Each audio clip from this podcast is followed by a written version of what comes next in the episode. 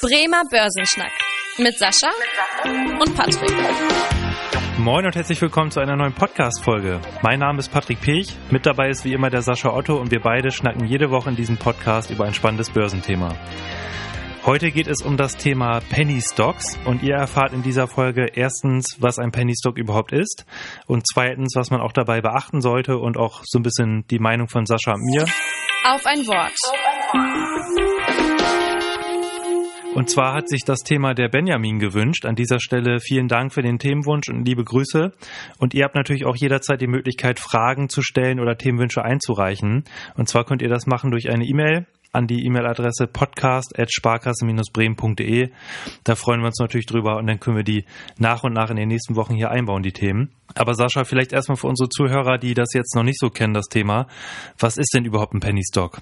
Ja, ein Penny Stock sind Aktien, die optisch erstmal sehr günstig aussehen. Also wo, wo dann tatsächlich die Kurse sehr niedrig sind im Vergleich zu anderen Aktien. Also jetzt muss gar nicht billig sein, das Unternehmen, weil das noch eine andere Betrachtung, die man hat. Aber es ist ein Unternehmen, was erstmal optisch auf dem Kurszettel sehr, sehr wenig kostet von der Sache her. Also in den USA spricht man ein Stück weit davon beim Penny Stocks, wenn die eine Aktie maximal 5 Dollar kostet. In Europa spricht man davon von einem Penny Stock, wenn das maximal 1 Euro kostet. Also alles unter 1 Euro der Börsenkurs dabei.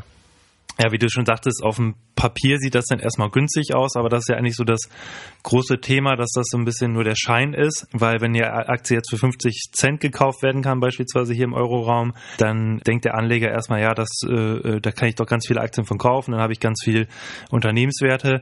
Aber da ist halt immer der Hinweis wichtig, dass es immer darauf ankommt, wie viele Aktien das Unternehmen jetzt auch imitiert hat. Also wenn jetzt ein Unternehmen eine Aktie für 50 Cent herausgibt, aber beispielsweise 10 Milliarden Aktien äh, auf den Markt gebracht hat, da hat das Unternehmen zum Beispiel eine Marktkapitalisierung von 5 Milliarden Euro. Wenn jetzt ein Unternehmen aber für 50 Euro eine Aktie ausgibt, was erstmal deutlich teurer klingt, aber nur 10 äh, Millionen Stück herausgegeben hat, dann hat das Unternehmen eine Marktkapitalisierung von 500 Millionen Euro. Also ist günstiger als im ersten Fall das Beispiel. Und daran sieht man auch, dass man sich dadurch nicht täuschen lassen soll durch den reinen Aktienkurs, da halt immer wichtig ist, wie viele Aktien herausgegeben wurden und was letztendlich die Marktkapitalisierung, also der eigentliche Börsenwert ist. Und Sascha, gerade in der aktuellen Zeit, wo wir auch das Thema haben, wo wir auch schon mal eine Folge drüber gemacht haben mit GameStop, mit AMC, wo halt Kleinanleger sich auf ähm, Aktien stürzen und dann da wirklich Kurskapriolen sind. Du hast schon die Definition gesagt, US-Amerikaner gehen davon aus, unter 5 Euro ist schon Penny Stock, wo wir ja bei GameStop und AMC auch waren. Was hat es jetzt für Folgen oder warum sollten die Anleger da auf jeden Fall vorsichtig sein bei dem Thema Penny Stock? Meistens ist es ja so, dass es nicht große Unternehmen sind, also die viele Aktien rausgegeben haben bei den Penny Stocks, sondern es sind in der Regel ja doch tatsächlich auch in der Regel kleinere Unternehmen, weil die meisten Banken, die eine Gesellschaft beraten, wenn sie an die Börse gehen, werden immer sagen, mach mal einen Börsenkurs, der nicht unbedingt im Penny Stock Bereich ist. Damit bist du attraktiv für die ganzen äh, Fonds, da bist, du attraktiv für die konservativen Anleger. Deswegen sind die meisten Unternehmen, die im Penny Stock Bereich unterwegs sind, häufig auch spekulativere Unternehmen, die sehr klein sind. Und jetzt kommt eine ganz böse Sache dabei, die man vielleicht auf jeden Fall oder die man auf jeden Fall berücksichtigen sollte. Die Aktien sind kleiner in der Regel. Sie werden weniger stark gehandelt, sind deswegen illiquider. Und jetzt gibt's die Falle, die man immer ein Stück weit nicht denkt. Man denkt ja immer, man sieht einen Börsenkurs von 80 Cent. Und dann denkt man, oh toll, ich kann die Aktie für 80 Cent kaufen.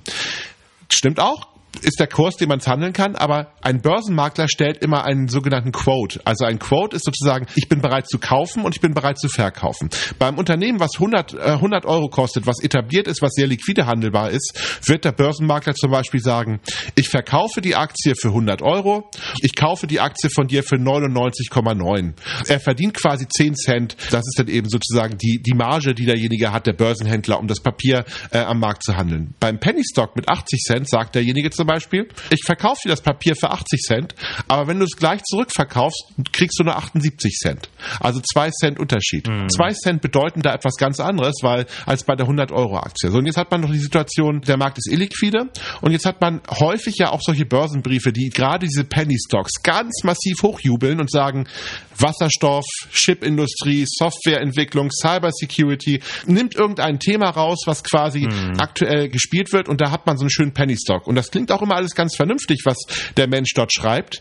Meistens sind es aber Leute, die diesen Titel in der Form für sich selber schon gekauft haben. Mhm. Der Titel wird nicht so stark an der Börse gehandelt. dieser, dieser Unterschied zwischen An- und Verkauf äh, ist relativ groß. Er schickt diesen Börsenbrief an 100.000 Leute und wenn genug Leute diesen Titel kaufen, ob der gut ist oder schlecht, sei mal dahingestellt, geht der Kurs nach oben und der Mensch, der diesen Börsenbrief geschrieben hat, verdient alleine dadurch, dass er Leute in diesen Titel reinberaten hat. Deswegen sollte man bei diesen Penny Stocks immer sehr, sehr, sehr vorsichtig sein auf die sogenannten Tipps von irgendwelchen Börsenbriefen. Meine, häufig kriegt man die ja auch ein Stück weit ungefragt im Postkasten. Also ich habe eigentlich jeden Tag irgendeinen Experten, von dem ich noch nie was gehört habe, der mir eine Weltklasse-Analyse zu irgendeinem neuen Wasserstoffthema schickt, ähm, was ich unbedingt kaufen muss. Und dann gucke ich da rein, dann ist es ein Titel, der kostet 68 Cent.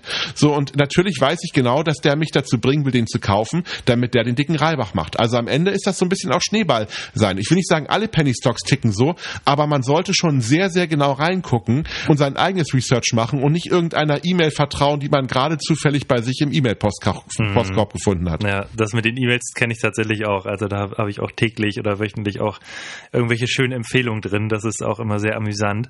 Oft sind das ja gerade so die, die aktuellen Themen, die in den Foren und so weiter rumgehen. Da habe ich derzeit das Gefühl, dass sich die Kleinanleger gerade so auf das Thema E-Mobilität stürzen, also alles, was mit Nickel zu tun hat, alles, was mit Lithium zu tun hat, also die Rohstoffe, die dafür gebraucht werden, wo man wirklich sieht, dass da einige Aktien in diesem Jahr mehr als 1000 Prozent gestiegen sind, was natürlich auch direkt so eine, so eine Art Blase anzeigt. Vor ein paar Jahren war das das Thema Cannabis, wo was sehr be beliebt war, die Cannabis-Aktien aus Kanada, aus den USA, wo die Penny Stocks da explodiert sind und wo man dann auch nach dem, sobald der Hype vorbei war, gesehen hat, dass es dann auch zum Absturz der Aktienkurse kam.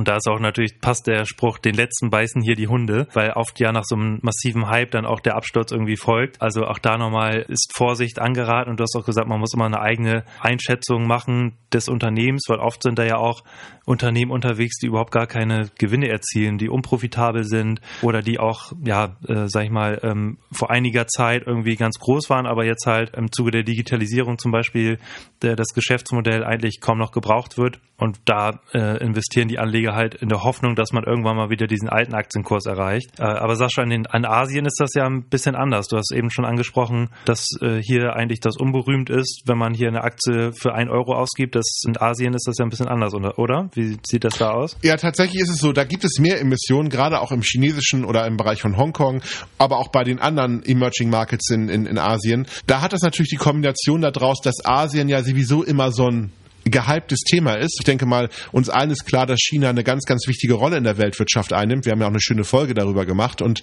deswegen sind die Unternehmen natürlich dort auch dabei und man merkt auch ein Stück weit, die Asiaten sind risikobereiter und haben auch eher so, ich will es nicht zocken nennen, aber sie sind auf jeden Fall, doch, ich nenne es einfach mal zocken. Man sieht das auch ein Stück weit auch in, China, dass dort die Menschen wirklich die Bereitschaft haben, stärker zu spekulieren an den Aktienmärkten, also zu zocken. Mhm. Und deswegen äh, sind auch gerade auf den heimischen Märkten diese Penny Stocks häufig sehr beliebt und auch für Unternehmen eine gute Möglichkeit, sich zu refinanzieren. Und da hat man den umgekehrten Effekt. Auch bei den institutionellen Anlegern. Also die sind dann in Asien schon bereit, auch einen Penny Stock zu kaufen, wobei man in Europa und ähm, in Amerika wahrscheinlich dann eher ein bisschen skeptischer wäre. Also da ist es sicherlich ein Sonderphänomen. Wenn ich da investiere, sollte mich der Penny Stock nicht zurückschrecken, weil da gibt es schon eine ganze Menge Qualität auch. Also gar keine Frage. Das kann man nicht, äh, das kann man nicht verleugnen. Ja, bei, da fällt mir zum Beispiel das Unternehmen Xiaomi ein, was ja auch ein Riesenunternehmen ist von der Marktkapitalisierung, was aber auch eine Zeit lang als Penny Stock quasi gehandelt wurde, einfach weil es auch zum niedrigen äh, Preis ausgegeben wurde. Was du auch sagtest, ist halt hier wenig berühmt. Da fällt mir gerade noch ein, dass ja viele Unternehmen hier auch sogar, wenn der Aktienkurs mal so weit fallen sollte und dass man quasi in diesen Bereich des Penny Stocks gelangt, dann gehen ja sogar viele Unternehmen her und ähm, legen quasi Aktien zusammen. Also eine Aktienzusammenlegung, ja. das Gegenteil vom Aktiensplit. Ich glaube, da haben wir sogar auch schon mal eine Folge zugemacht im Zuge von Tesla und Apple,